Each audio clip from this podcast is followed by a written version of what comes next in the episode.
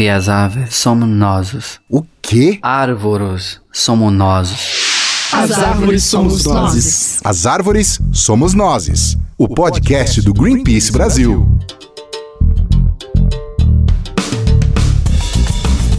Olá, começando o terceiro episódio do nosso podcast. O assunto hoje é ativismo. Já vou começar com um tema assim, porque temos muita gente para falar, temos muitas coisas para falar.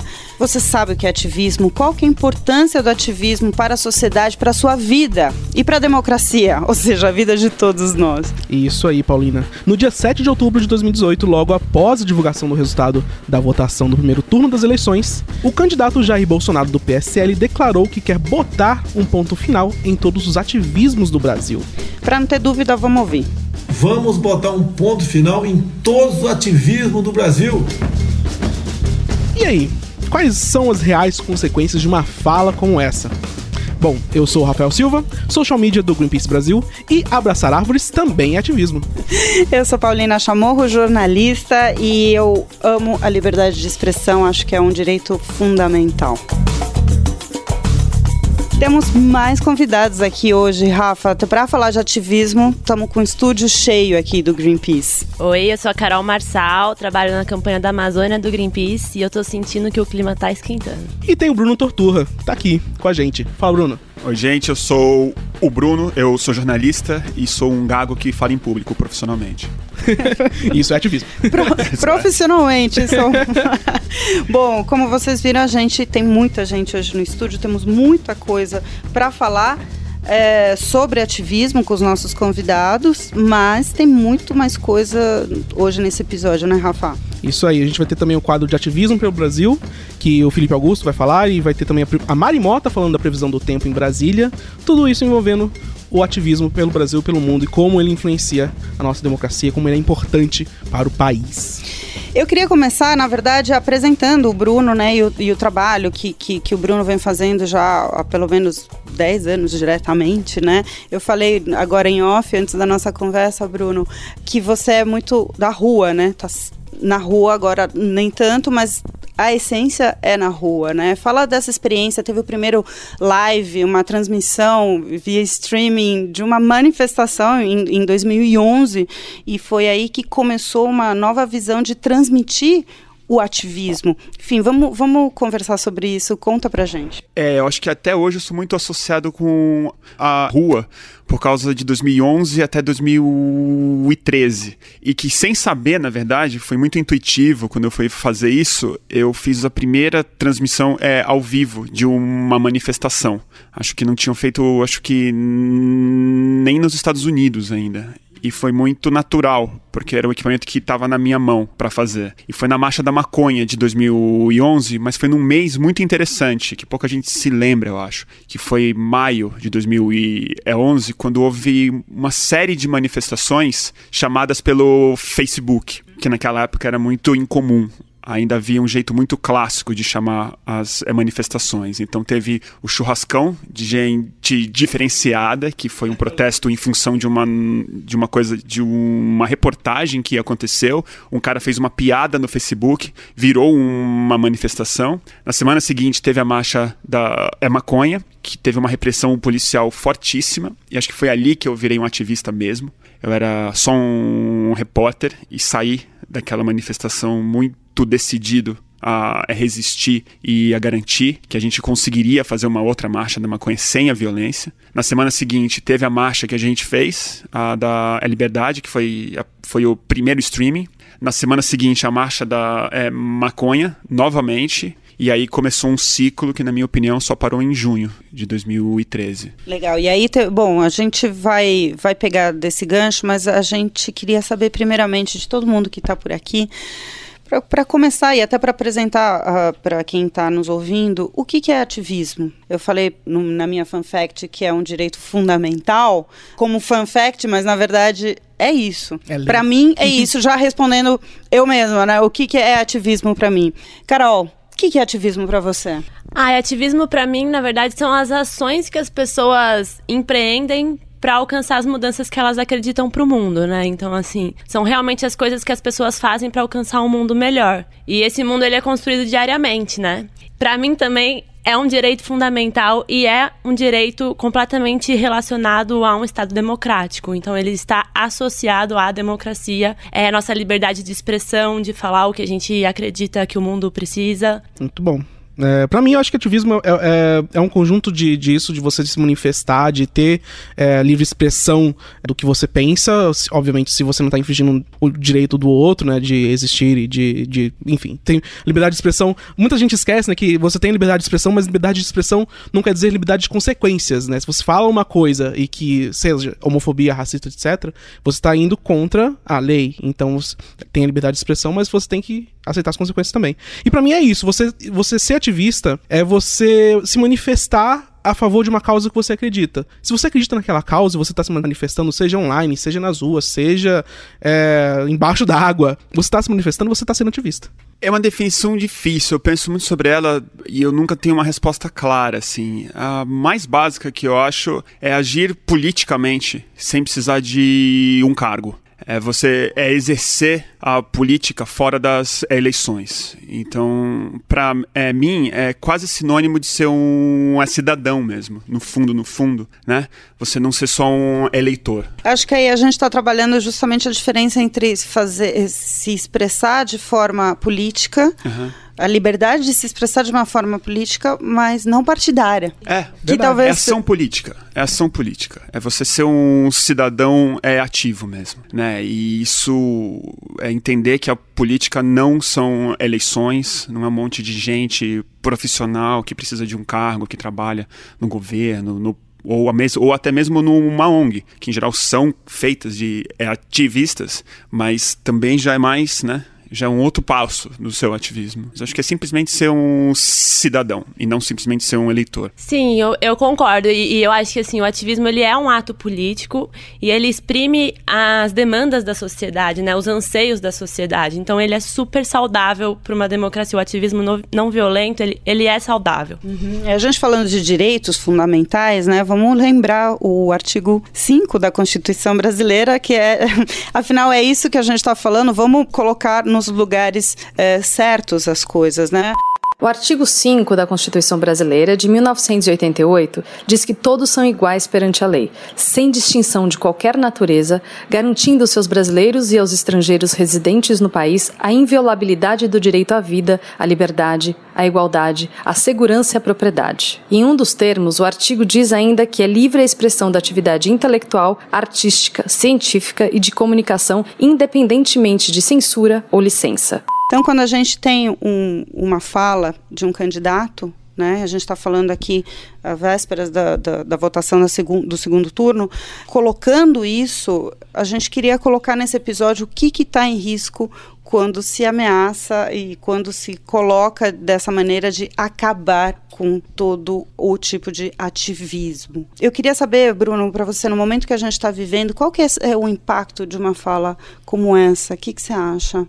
Não só para as organizações que, que são ativistas, é para o indivíduo né? indivi, indi, ativista, mas que tipo de mensagem isso se passa para uma sociedade que já está polarizada? É, eu acho que é, é muito duro falar isso, mas acho que essa foi a fala mais é grave que o Bolsonaro disse. Eu digo isso por conta da minha primeira fala, né? Se, na minha opinião, o ativismo é a participação política, pura e simplesmente, quando ele fala que ele vai ter um ponto final nisso, o que ele está falando é que o cidadão vai ser um súdito basicamente. Né? E é importante ver o que, que, ele falou é quando ele falou é antes de falar que vai pôr um ponto final no ativismo, que o objetivo dele era acabar com a separação da é, sociedade. Ele entende que o ativismo, que as é, ideologias, ele colocou isso também na frase dele, é o que separa a sociedade em é, raça, em sexualidade, em classe. Então ele supõe que existe uma ideologia única que é capaz de é, definir o povo. E é isso que é o mais assustador de uma fala de um cara que possivelmente vai ser eleito. Uh, ele está basicamente falando de extinguir o artigo 5 da Constituição e a participação política das pessoas além do é voto. É basicamente isso que ele está falando. E no momento em que a gente vive, em que claramente a representação política clássica não dá conta, a gente vê isso no mundo inteiro, a tal crise da democracia, a crise da representatividade e tudo mais, o que ele está falando é basicamente: nós não teremos como inovar mais, nós não, não colocaremos mais as pessoas na conta da participação política. A gente não vai ampliar mais isso, a gente vai restringir mais isso. E é isso que eu tenho para oferecer. E quando a gente fala de tudo que a gente precisa fazer como sociedade e não como um governante, né? Resolver mudança climática, resolver alimentação, resolver comida, resolver fluxos migratórios e tudo mais. O ativismo e a participação política das pessoas é absolutamente fundamental. Sem isso, a gente não resolve nada. E não é só uma questão de acompanhar, de monitorar o sistema político, né? Que tem essa o ativismo também tem essa função, né? De monitorar o sistema político, mas de transformar o sistema político, né? A gente pode citar aqui uh, desde o século XIX com as sufragistas, onde um ativismo feminista transformou a lei e transformou o direito das mulheres votarem, por exemplo. Acho que talvez seja o primeiro movimento de ativismo grande né, que tivemos no mundo. É, podemos falar também do, A Carta do... Magna foi fruto de ativismo de, de, É gente muito nobre, rica, mas no fundo foi isso. Eles se articularam politicamente e falaram: a gente quer que o rei não tenha tanto poder assim. Quer dizer, todo o jogo político do mundo é fruto de ativismo. Toda a evolução política do mundo, melhor falando, é fruto de ativismo. É de você tira poder da mão do faraó, do rei, do imperador e expande um pouco mais. E expande um pouco mais. Desafia, e expande um né, pouco o, mais. O, o é democracia. Você é. entrega cada vez mais o poder na mão de mais e mais pessoas, né? Essa é a função. E até a nossa própria Constituição é fruto do ativismo, né? E também queria fazer uma reflexão sobre isso. Esse ano a gente faz 30 anos de Constituição, é uma Constituição nova. E talvez nesses 30 anos de existência ela nunca esteve tão ameaçada como ela está agora. E aí reforçar também essa questão da importância do ativismo para monitorar realmente o que acontece no Congresso é, e o que os deputados estão fazendo. E, e uma reflexão também dos últimos dois anos, assim, que se não tivesse o ativismo, se a sociedade civil não estivesse monitorando, a gente teria já uma série de retrocessos em relação à legislação social e ambiental que já teriam conseguido se concretizar, né? E não se concretizaram justamente por conta do ativismo e da manifestação das pessoas para garantia de direito, né? Direito é um negócio que você não deveria perder, você deveria lutar por conquistar novos direitos e não para não perder, né? Então acho que nesse contexto que a gente está vivendo de escalada de violência, de retrocesso em relação à legislação, à, à, à Constituição, a palavra resistir faz cada vez mais sentido, né, pra gente. Bom, é, falando nisso, a gente está vendo pelas redes também, o, o, Greenpeace começou com a hashtag Isso é Ativismo, né? Também como uma maneira de, de, de colocar diversas frentes, né? De atuação que acho que exprime um pouco do que, que a gente está falando, né? Não é só a questão ah, aqui da questão ambiental, a gente está falando, acabei de falar da origem do voto, né, das mulheres, é, a gente pode falar também dos movimentos nas periferias, cada um tem a sua agenda, né? O cidadão tem, tem a sua agenda e tem o direito de acompanhar, de monitorar e de lutar para que a sociedade, essas demandas sociais transformem a sociedade. Eu acho que tem esse papel. Vamos falar do isso isso é ativismo, essa Vamos. hashtag, Rafa? Pois é, é uma hashtag que a gente desenvolveu aqui dentro para poder mostrar, né, uma res... não foi uma resposta necessariamente, mas mostrar que tem muitas coisas que a gente faz, que as pessoas fazem e que é ativismo e que as pessoas não percebem que é ativismo. Como, por exemplo, a gente fez uma publicação no, no Facebook mostrando algumas cenas de ativismo. Pessoas, tipo, subindo no barco para poder parar a movimentação de petróleo, é, para se manifestar contra o desmatamento zero, é, ir numa praia, se sujar de óleo e mostrar, tipo, é isso que pode acontecer caso ocorra um vazamento de óleo. É ir pras ruas, é, é falar é, é, com as pessoas, abordar as pessoas e falar, gente, você sabe o que está acontecendo? Então isso é coisa, é, são exemplos de ativismo que a gente tem feito bastante. Comer é um ato político e, e é uma coisa que a gente tem falado agora nessa semana do dia da, da alimentação. Também é, escolher o que você come quando você tem um poder de escolha, isso também é ativismo. Se você está nas ruas, você está como a gente teve, o Felipe vai, vai falar um pouco mais sobre, sobre ativismo de voluntários, como você teve essa semana, é, um dos nossos voluntários lá no Rio de Janeiro se manifestando contra é, o corte de 37 árvores lá na Gávea. É, isso é ativismo, é você ir atrás, você ver uma coisa que está te afetando que você é contra, que vai contra os seus princípios e você se manifestar contra. E são coisas que a gente nem sempre percebe como ativismo, mas são. E é uma coisa que a gente decidiu puxar durante toda essa semana, culminando com esse episódio maravilhoso aqui com todas essas pessoas sensacionais. Ô Bruno, e quando nesse seu período muito de rua, né?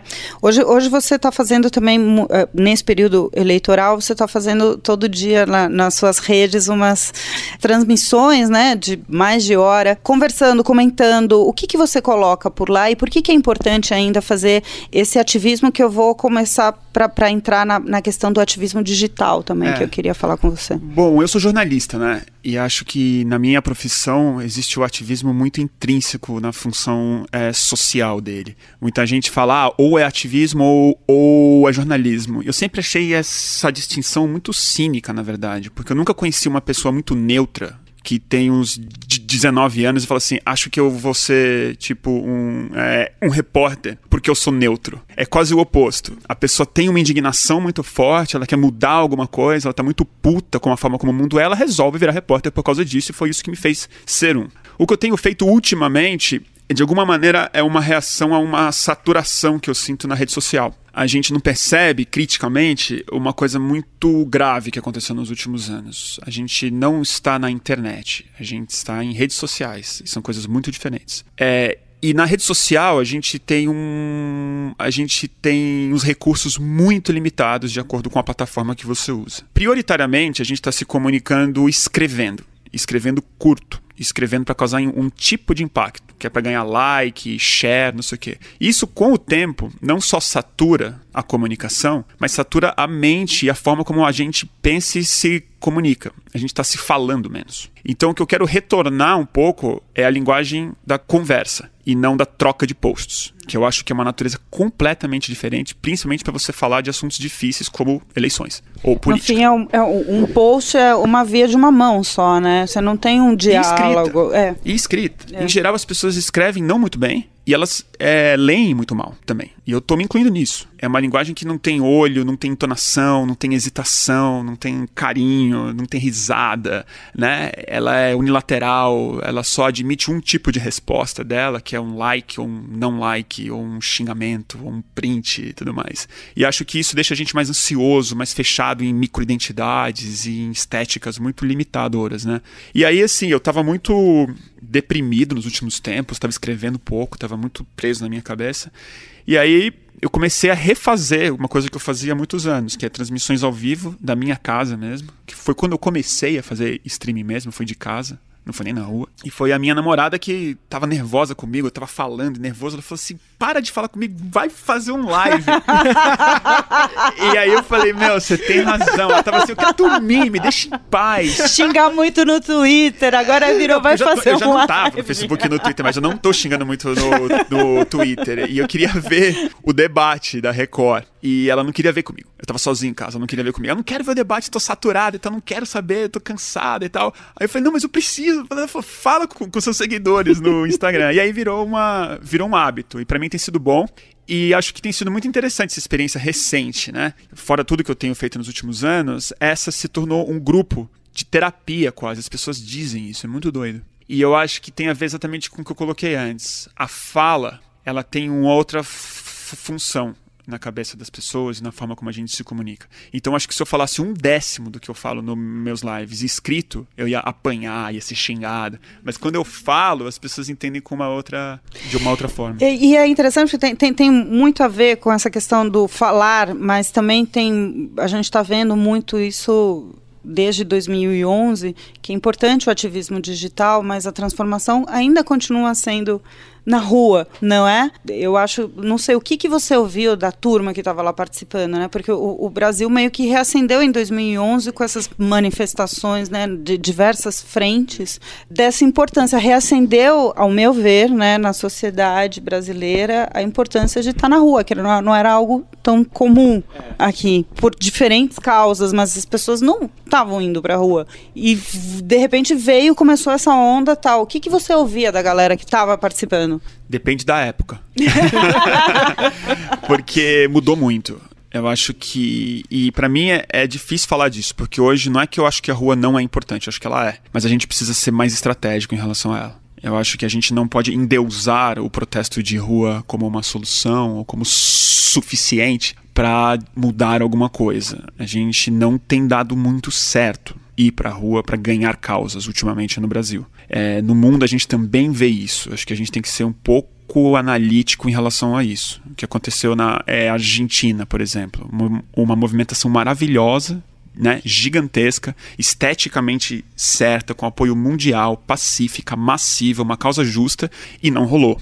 Manifestações nos Estados Unidos, gigantescas, contra o juiz da Suprema Corte, contra o Donald Trump, contra. Também não está dando tão certo assim. Eu acho no que próprio Chile mesmo. O próprio que, Chile que, e o Brasil. Não deu né? certo. O, pedi, o O pedido era não. por educação. O Ele Não foi uma manifestação maravilhosa. De forma alguma, acho que ela foi a responsável por um backlash, mas o backlash houve, né? A gente tem que reconhecer isso. E eu não acho que é para não fazer, é para fazer. Mas o que, que a gente não está fazendo além de ir para a rua? Eu sinto que assim, um passo que o ativismo brasileiro e mundial precisa dar é de organização, é de trabalhar além da rua, fora da rua e achar formas mais inteligentes de articular, porque a gente não está conseguindo produzir o resultado fundamental que a rua pede. E acho que os conservadores, a polícia, a política e, e o outro lado, de alguma maneira, a turma que não quer ver essas mudanças, eles já absorveram a nossa rua como parte do, do jogo. Já é esperado. Já, parte, já tá na agenda. Já, já tá na agenda.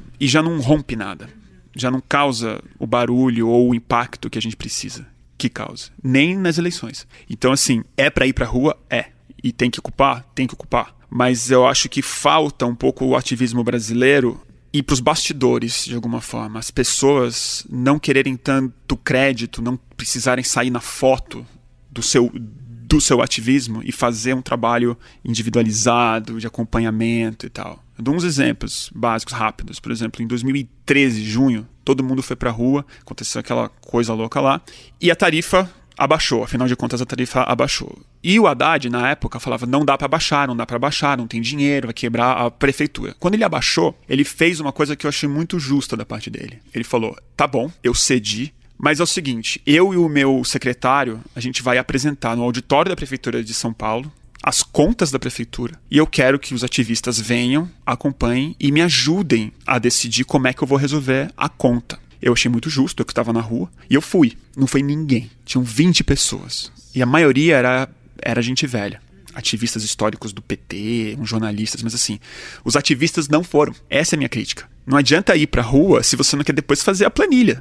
Exatamente. Entendeu? É uma questão que a gente tem que fazer o trabalho chato, porque ativismo é chato. É uma coisa que eu, que eu descobri a duras penas. Tem a parte que ela é exuberante, estimulante, você se sente parte da história, você vai pra rua, você se empolga, você questiona, mas tem uma parte que é chata pra cacete, e voluntária, e grátis, que é ir em reunião chata, esperar sua vez de falar, escutar besteira, lidar com a planilha, lidar com os deputados, lidar com os, os vereadores, né? A democracia dá muito trabalho. É algo que acontece muito, por exemplo, em, em reuniões, por exemplo, do, na questão da água, que, né, que tem que ter participação eh, da sociedade civil, né? Tem lá as cadeiras, né, dentro dos conselhos, você chega lá e também é a mesma coisa. Quem, quem vai? Então tem essas consequências do Para de seu comer carne, ativismo. por exemplo. É.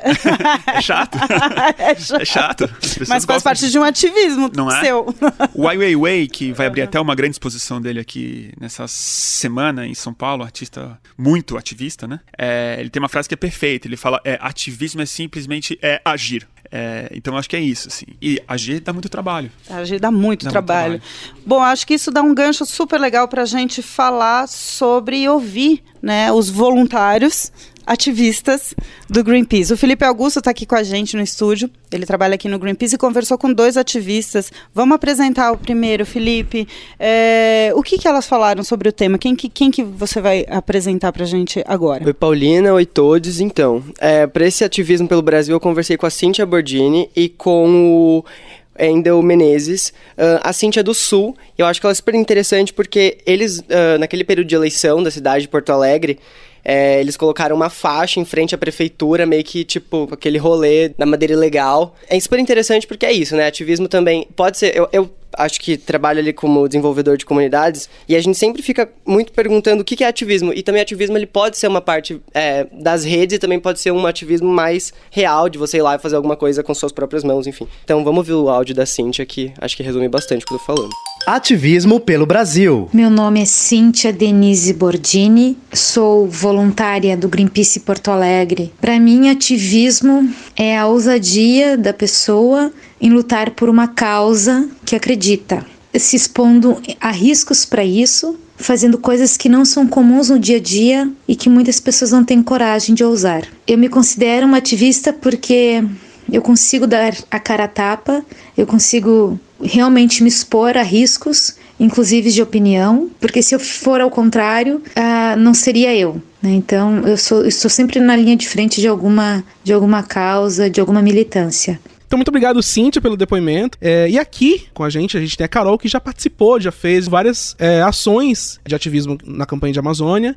E uma das que a gente trouxe aqui para falar foi do Arte Tapajós, né, Carol? Que você ajudou bastante e fez bastante coisa. Conta pra gente como é que foi. Então, é, é, essa é uma forma, uma maneira de ativismo muito bonita de falar, né? Assim, que a gente chamou, convidou é, alguns artistas grafiteiros a somarem na luta do povo munduruku, do Tapajós, é, na resistência que eles fazem fazem para barrar a construção de uma hidrelétrica ali no Rio Tapajós, né? E aí, enfim, eles doaram seu trabalho, sua arte, para aproximar a campanha e a luta desse povo dos grandes centros urbanos. Então, acho que a arte é uma maneira muito poética e bonita de é, expressar a demanda, uma, um posicionamento da sociedade a respeito de algum tema, né? E a gente tá falando tanto de ativismo que eu também, enfim, Falando um pouco do, dos povos indígenas, aí eu acho que é um, nesse momento, um ensinamento muito grande. Enfim, que eles têm a, a nos passar, né? Eles têm resistido aí há 518 anos e eles continuam resistindo para existir da maneira que eles são, né? Para continuar com seu modo de vida e cultura própria. E eu acho que nesse contexto político aí que vem se concretizando cada vez mais, eles vão ter que continuar resistindo com ainda mais força, né? Assim, é, estamos retrocedendo em relação relação a, a direitos e e eu acho também que a gente tem muito a aprender com eles em relação à resistência, à, à luta, à garantia de direitos, à luta por direitos. É, é, é uma, um exemplo bom de mobilização também, né? A gente teve a, a nossa nova membro do conselho, né? Ela é líder de, de, de, um conselho indígena que reúne vários povos indígenas e ela, ela mesma falou que é, os indígenas, como os povos que estão no Brasil, se mobilizam de uma forma tão grande que é um aprendizado muito forte pra gente, né? Eles realmente vão atrás dos direitos deles, eles sabem, eles reconhecem reconhecem os direitos deles, eles vão atrás e eles estão aí resistindo nas ruas, como você falou, 500 e nas ruas, na, na, em todos os, os, lugares que eles têm para poder manter a terra deles demarcadas ou demarcar as que precisam ser demarcadas, né? E, e eles estão aí resistindo há muito tempo. É um exemplo muito forte de, de ativismo que a gente pode e deve levar como exemplo no, nas nossas vidas. Sim, e, e, é a luta da garantia de um direito originário, né? Um direito que existe antes mesmo do Estado brasileiro existir, que, enfim, o, o Estado vem falhando e garantir esse direito. Então, assim, as terras indígenas indígenas são um direito constitucional e elas não estão demarcadas completamente até hoje, né? De antes do Brasil ser Brasil. Eu adorei isso. O Cacá Verá fala, fala muito isso, né? Que, que inclusive estava como candidato, né? A gente viu essas eleições, e, inclusive falando desse ativismo, eh, eles se organizando para justamente eleger quem os represente no Congresso. Teve uma virada também nesse sentido e tem todo ano o Abril Indígena, justamente uma grande mobilização nacional, onde eles vão, acho que é o símbolo do ativismo indígena, tá, tá, tá nesse movimento e que se juntam e se reúnem em Brasília para demandar, colocar suas questões e, e, e lutar né? É uma organização muito bonita mesmo. É, e, de... e, a gente tem que aprender é. muito. Sim, nossa. Lindo. É maravilhoso. E citando, o, como você falou, é, os povos indígenas e o Tapajós, a gente teve um outro voluntário também que citou um exemplo bem legal de ativismo lá no Médio Tapajós. Conta pra gente, Fê. É, então, aí a gente também conversou com o Wendel Menezes, que é de Belém, e ele também foi pro Médio Tapajós. É, o Wendel, ele, ele é participante do aqui com a gente dos multiplicadores solares, e ele foi também levar essa pauta da, da energia solar e eólica para as comunidades indígenas, enfim. Ele é um querido também, a gente pode ouvir o áudio dele. Ativismo pelo Brasil. Meu nome é Endel Menezes, eu sou voluntário do Greenpeace, eu sou de Belém do Pará. E o que eu entendo por ativismo, eu acho que é uma forma de se relacionar com o mundo, de ver o mundo, de entender o mundo e partir para a prática também, a intervenção no mundo. E se eu me considero ativista, sim.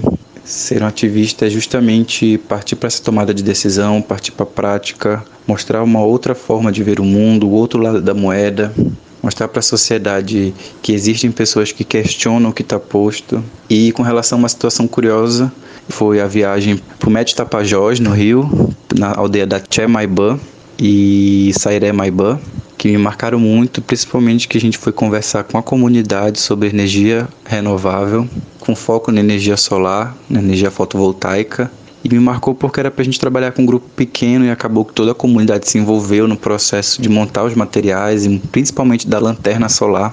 Eles gostaram muito também de assar o bolo solar no sol dentro de uma caixa de papelão. Então isso me marcou muito toda essa estadia que eu passei lá, essa experiência, esse contato com uma outra comunidade, com uma outra sociedade, com uma outra cultura e principalmente nesse diálogo que a gente conseguiu construir entre o Greenpeace e entre essa comunidade, todos em prol de uma causa que a gente estava defendendo lá, que era a construção da hidrelétrica do Tapajós. E foi isso, esse foi o nosso ativismo pelo Brasil. E meu, eu acho que é isso, né? Em tempos tão sombrios, esse tipo de atitude dá mais esperança, né? Com certeza. Muito obrigado, Fê. Muito obrigado, Endel, pelo áudio aí que ele mandou pra gente. Bom, seguindo aqui com o nosso papo, eu queria meio que, para a gente falar daqui a pouco de congresso, Bruno, a gente estava falando agora do ativismo uh, digital, mas enfim, o que, que você acha dessas declarações todas que a gente vem ouvindo? O que, que, o que, que acontece se acaba o ativismo?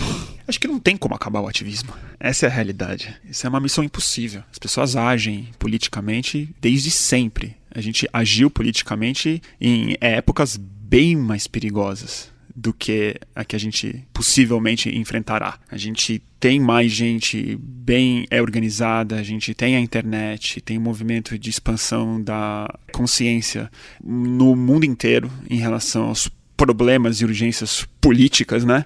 Eu acho que o que pode acontecer, na verdade, é um endurecimento e, um, e ser mais complicado ser um ativista. Mas de alguma maneira, para não ser completamente sombrio, porque a gente precisa um olhar para o que dá para fazer, e não é nem em relação à esperança, pura e simplesmente. Eu acho que esperança tem que ser muito lúcida, né? Ela não pode ser simplesmente otimismo. Acho que otimismo pode ser nosso, nosso é inimigo se a gente não souber exatamente onde a gente está pisando, né? E aí, então tem que ser um pouco pessimista, mas saber que justamente em função do pessimismo é que a gente vai ter que ser bem mais criativo. E isso eu acho que é bom a gente vai ser obrigado a ser mais profissional. A gente vai ser obrigado a se organizar de formas mais inteligentes. A gente vai ser obrigado a falar de uma forma diferente, escolher um léxico diferente, abrir as nossas possibilidades estéticas, aprender a falar com as pessoas. E a vantagem que a gente vai ter é que o Congresso Nacional que a gente elegeu e possivelmente o presidente que a gente vai eleger, eles são evidentemente horríveis. E mais gente vai entender isso rápido. Infelizmente, não tão rápido a ponto de não elegê-lo, talvez. Mas a sensação que eu tenho é que os caras são tão despreparados, tão na contramão de tudo que a gente precisa, sabe e entende, que mais gente vai se abrir para o ativismo, não menos. A gente pode ser reprimido politicamente, mas a gente vai ter mais amparo na base da sociedade. Eu tenho certeza disso. É aí que a gente vai ter que crescer. Né? Então, primeiro, eu acho que é impossível parar com o ativismo exatamente por conta disso. Quanto mais se reprime, mais a gente sente a vontade de ser livre, que é a base do ativismo, na minha opinião, de qualquer um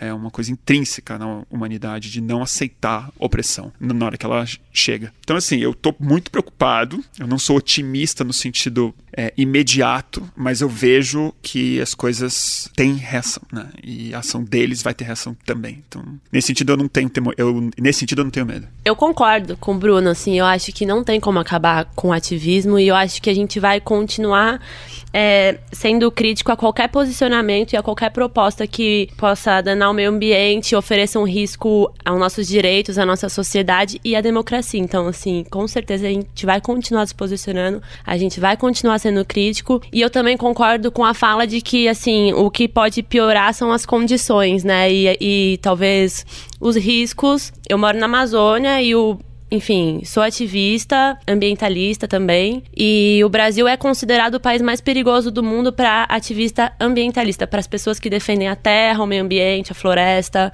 os recursos que estão ali inseridos, né? E isso há seis anos, segundo um relatório de uma organização, a Global Witness, a gente é o país mais perigoso para ativistas. Então, assim, eu acho que essa situação da violência, especialmente no lugar que eu moro, como a Amazônia, ela pode piorar, e especialmente para as pessoas que estão lá na ponta, no chão da floresta, lutando pela sua existência, pelo seu modo de vida. E eu acho que aí também tentando olhar o lado, não sei se bom é uma palavra adequada, mas assim, o lado de que a gente vai se fortalecer como ativismo e como rede, né? A gente é uma rede, a gente é uma corrente que tem diversos elos e cada elo contribui de alguma maneira, né? Eu acho que dessa, nesse contexto isso vai nos, nos estimular e nos forçar a a ter uma atuação mais conjunta, que vai na mesma direção, né? Assim, é isso, nos organizar melhor, né? É importante colocar, tem, tem uma carta, né, assinada por centenas de, de organizações da sociedade civil brasileiras, inclusive o Greenpeace,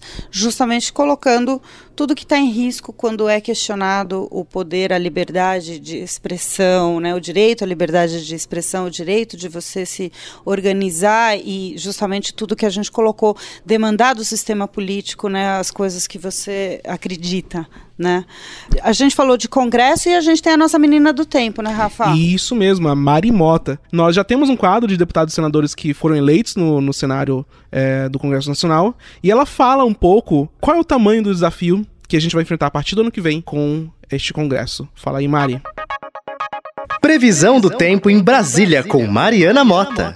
Oi, pessoal. Então, com o resultado das urnas e os parlamentares eleitos ou reeleitos, já é possível fazer uma previsão de como vai ser o Congresso no ano que vem. E segura, a aposta é que o clima vai esquentar. Ao contrário do que se esperava, a taxa de renovação foi altíssima e os caciques e políticos tradicionais não tiveram muita chance, não. A renovação foi forte. Esse, de fato, vai ser um congresso de cara nova. Mas será que ele mudou mesmo?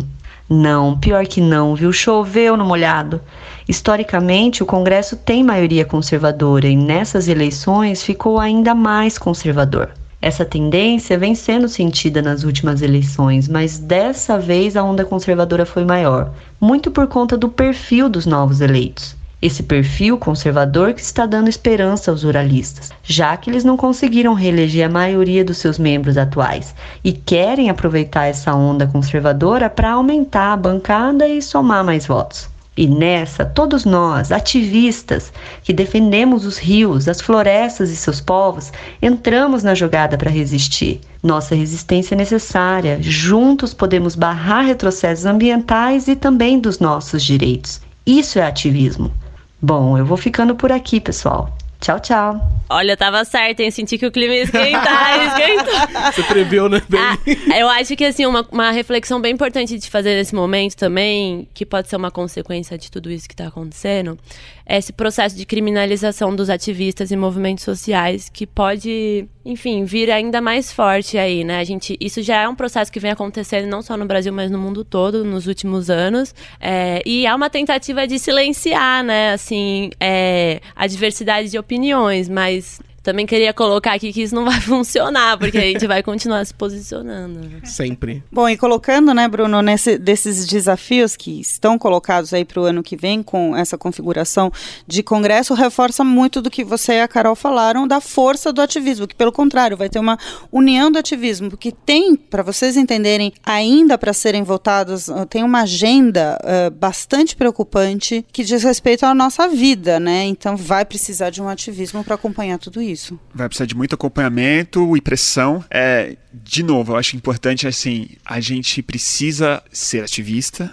mas precisa a gente precisa ser crítico em relação às táticas e estratégias que a gente tem usado, porque novamente, assim como a rua já está na conta dos caras, o tipo de, de é, ativismo que a gente faz também está. E é esse tipo de ativismo a que o Bolsonaro se refere. Quando ele fala botar um fim no ativismo, ele não reconhece que boa parte do campo dele foi ativista. Exato. E eles foram bem sucedidos. É, e eu acho que eles foram bem sucedidos porque, em grande parte, eles foram mais criativos e estratégicos do que o nosso campo foi.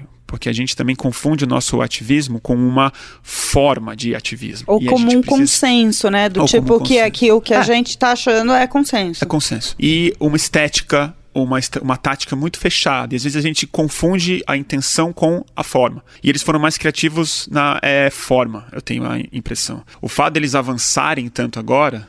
Na mudança de nomes, pelo menos no Congresso Nacional, tem a ver com ativismo muito bem feito na base. Eles souberam usar as tecnologias de WhatsApp muito bem, souberam usar as bases das igrejas, souberam usar a mídia, souberam manipular a imprensa de maneira muito hábil e tal. E eles avançaram. Eu acho que o tipo de resistência que a gente vai precisar fazer também tem a ver com isso, com não simplesmente fazer uma resistência frontal, mas como é que a gente entra, como é que a gente forma pessoas para disputarem com esses caras. Porque assim, não adianta só aparecer nas eleições com. Né, a gente precisa criar um processo político nos próximos anos, que já estamos super atrasados, para o ativismo começar a entrar na política, não só como resistência, como a demanda, mas como participante real, tentando cargo, entrando nos partidos, fazendo lobby de outras formas. E acho que uma pressão que eu sinto que pode ser especialmente estratégica para derrotar o ruralismo brasileiro e o conservadorismo brasileiro renovado, com militares, com coronéis, com, com gente obscura mesmo, é através do exterior. É através de pressão econômica. Porque, assim, se os caras estão falando sério de acabar com a reserva indígena, ir para cima da Amazônia mais e mais, produzir soja com mais agrotóxico, dá para quebrar a soja brasileira, já que boa parte do mercado europeu, estados dos Estados Unidos, entendeu? Estão entendendo as consequências do IPCC, a urgência tá batendo cada vez mais nos caras. Então, assim, a gente vai precisar de ativismo internacional, porque, lamentavelmente, o Brasil vai se tornar um protagonista dos vilões do clima, né? Então a gente vai se tornar uma potência planetária agora, em termos de risco A gente ao vai meio passar ambiente. pro outro lado A gente da já força. não vai ser mais uma questão de fronteiras agrícolas brasileiras e o veneno que come aqui na mesa. A gente está falando assim do IPCC, do papel do Brasil como grande emissor de carbono, do papel do Brasil como um produtor muito predatório de carne, de soja e tal. E eu acho que talvez isso seja um freio muito interessante e importante a ser feito de fora em direção a- aqui, porque já que a base do Bolsonaro, infelizmente, é meramente econômica, eu acho que a economia vai ter que ser uma pressão muito forte que a gente vai ter que fazer para cima dele também. Que aí sim para um pouco dessa agenda. Olha, eu, eu concordo muito com essa fala, assim, né? E eu acho que esse desmonte é, socioambiental generalizado vai colocar justamente o Brasil na contramão do que o mercado internacional exige. Então vai ter um impacto na- direto na economia, assim. O mercado já diz que não aceita sangue, desmatamento, sangue indígena, conflito, desmatamento na cadeia, na cadeia produtiva, né? Então, assim, isso vai ter um impacto direto na nossa economia. E vai ser, infelizmente, função dos ativistas brasileiros apresentar isso lá fora. Vão chamar a gente de inimigo do Brasil, inimigo de Estado, antipatriótico. Vai vir por esse caminho a nossa criminalização, né? Agindo contra a economia, mas eu não acho que a gente tem que, tem que enfrentar isso. Só eu- pontuar Eu sinto que aqui- essa é uma estratégia fundamental nos próximos anos. Só para pontuar aqui no, no, no que a gente estava falando, saiu agora, recentemente, dessa, dessa gravação do terceiro episódio, novos dados do INPE sobre desmatamento. Houve um aumento em 36% justamente no desmatamento, justamente nesse período eleitoral. Isso só- 36% durante Aumento. as eleições. É, isso é um negócio que a gente está vendo e não só. Bom, isso é um dado gravíssimo, mas ele vem junto com muitos outros que a gente está vendo na rua. Antes mesmo dele ser eleito, o bolsonarismo já se sente eleito, né? Então eles já estão partindo para cima. Aumento de violência política, ideologia da polícia militar já está sendo colocada em prática, né? Não simplesmente como força policial, mas força ideológica mesmo, né? A turma já está com as manguinhas bem de fora. É, e, e, assim, é, o desmatamento, ele vem associado a muitas outras coisas, né? E ele faz parte desse processo de homogeneizar a Amazônia. Então, assim, é, o, o- nossa fortaleza, na verdade, é a diversidade, né? E, e essa, esse processo de homogeneizar, de incorporar cada vez mais terra ao processo produtivo, às commodities globais que a gente tanto exporta, é, não é inteligente, né? Porque o mercado já sinalizou que não quer essas commodities associadas ao desmatamento, ao- à destruição da floresta. A Amazônia, a gente deveria preservá-la, né?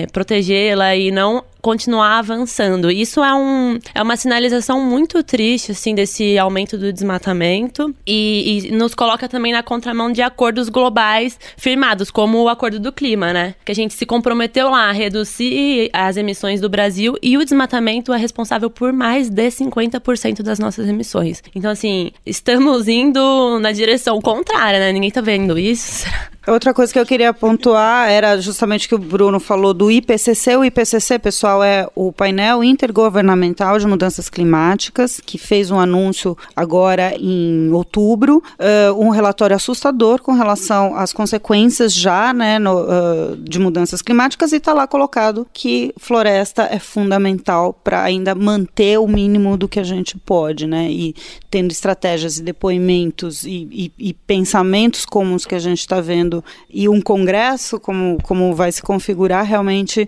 vamos precisar de muita ação e novas formas de, de, de, de ativismo, como é. você colocou, Bruno. Vai ter que ir para cima mesmo, de um jeito mais estratégico e profissional. É isso que eu falo. Rua não vai ser o suficiente. Né? É, é, eles não respondem às ruas como a gente gostaria. É um outro tipo de trabalho de base que a gente vai ter que, vai ter que realizar jurídico, econômico e político. É profissionalizar mesmo o ativismo. Muito bem. Encerrando, então, muito obrigada, Bruno. Obrigado a vocês pelo convite, gente. Prazer. Valeu, Carol. Valeu, Felipe, obrigada. Valeu, obrigado, gente. Bom, e se você quiser saber mais sobre os temas que a gente discutiu aqui, acesse o site greenpeace.org.br. Também confira os diversos canais de comunicação. Rafa, quais são? Nós temos o Twitter, Greenpeace BR, no Instagram nós somos o Greenpeace Brasil e no Facebook também. E se você quiser mandar comentários pra gente o que você ouviu é, sobre o episódio, sobre os episódios passados, manda um e-mail para social.br.greenpeace.org ou publique um comentário com a hashtag As Árvores nas suas redes sociais que nós estamos de olho. As Árvores. É. As árvores. Até o próximo. Tchau. Tchau. Termina aqui As, Árvores Somos Nós, o podcast do Greenpeace Brasil.